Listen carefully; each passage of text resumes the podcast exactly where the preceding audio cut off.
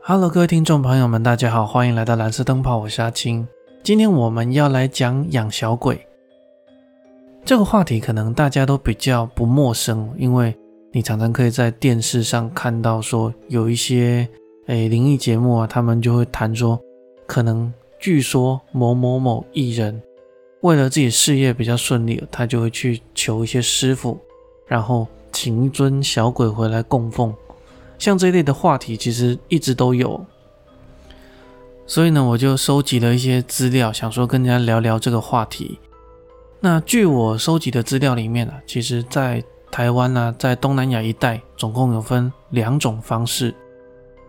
第一种呢是道家的方式，而另外一种就是比较类似泰国新罗的降头术类的。那这两个我们会分开来讲。我能找到最早最早有关于道家的。类似的养小鬼的是一个故事，那故事是这样子的：当时候呢，已经得道成仙的吕祖师，也就是吕洞宾，他突然想到说，他有一个书童还在凡间，所以啊，他就想说，那我既然已经成仙了，我也要下去拉他一把。结果呢，他找到这个书童的时候，发现了他已经死在了一棵柳树之下。而且这个书童的魂魄还不小心阴错阳差的附到了这个树的上面，这个柳树就这样子成精了，并且开始为祸四方。吕祖师看到这个状况呢，本来应该是要一剑把他斩杀掉的，但是呢，这个树精毕竟又是自己的书童，于心不忍，于是呢，为了度化他的书童，他就找了一个有缘的道士，传给他一部道法，把这个柳树妖练成一个灵童。这个柳树妖啊，变成了灵童之后，他就跟着法师一起行善积德，一起修行，希望有朝一日这个书童也能修炼成仙。后来呢，这个道术被流传至今，那被这个道术所练出来的灵体就被叫做柳灵童。一件事情有正面，它就会有反面。后来有一些心术不正的法师啊，他们就改造了这个术士。所以就创造了有一种叫阴流灵童的法术。那这个法术呢，主要是用一些冤死枉死的小孩的灵体，把他们附到柳枝上面之后，用来满足自己的目的。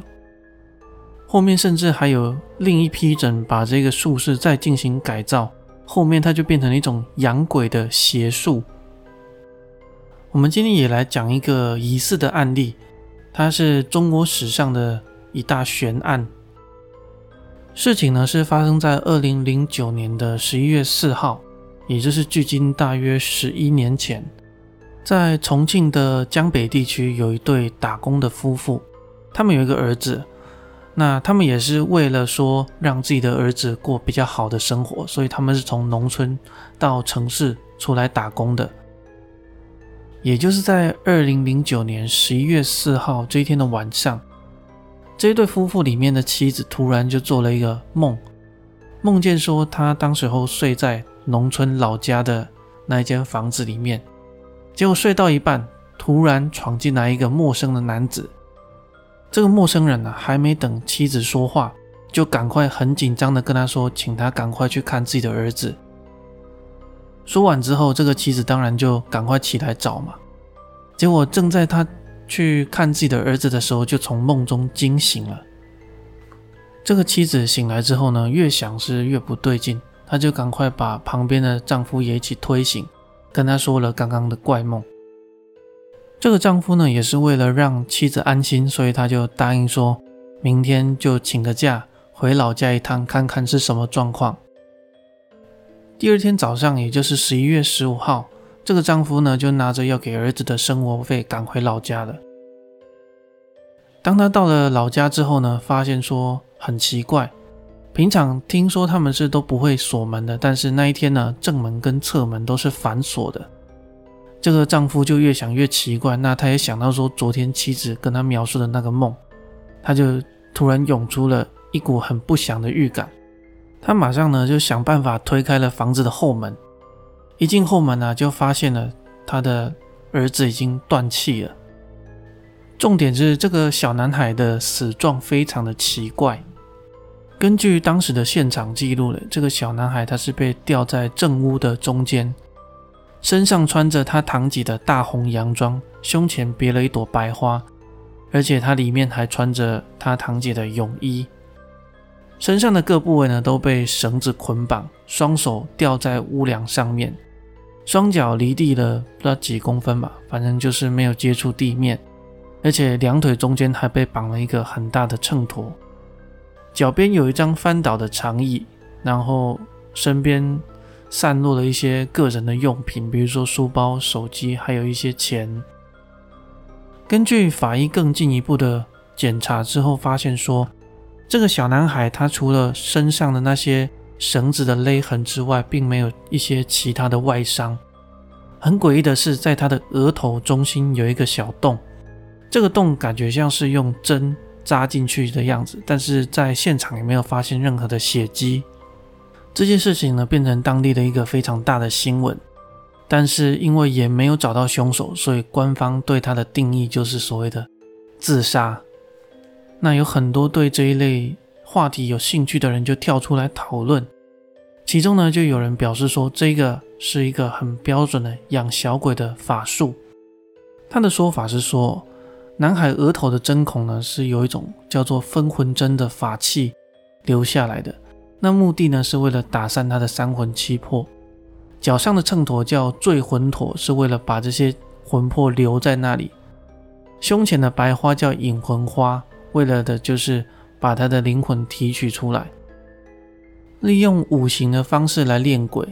红色的衣服代表火，房梁代表木，泳衣代表水，秤砣代表金，再加上场地代表土。那也特意把他的尸体吊在房梁之上，不让他的尸体接触地面，也是怕说他的魂魄会遁走。不过还有另外一个说法是说，这是一个阴谋论，就是。有人在收集这些小孩的魂魄，要为自己续命。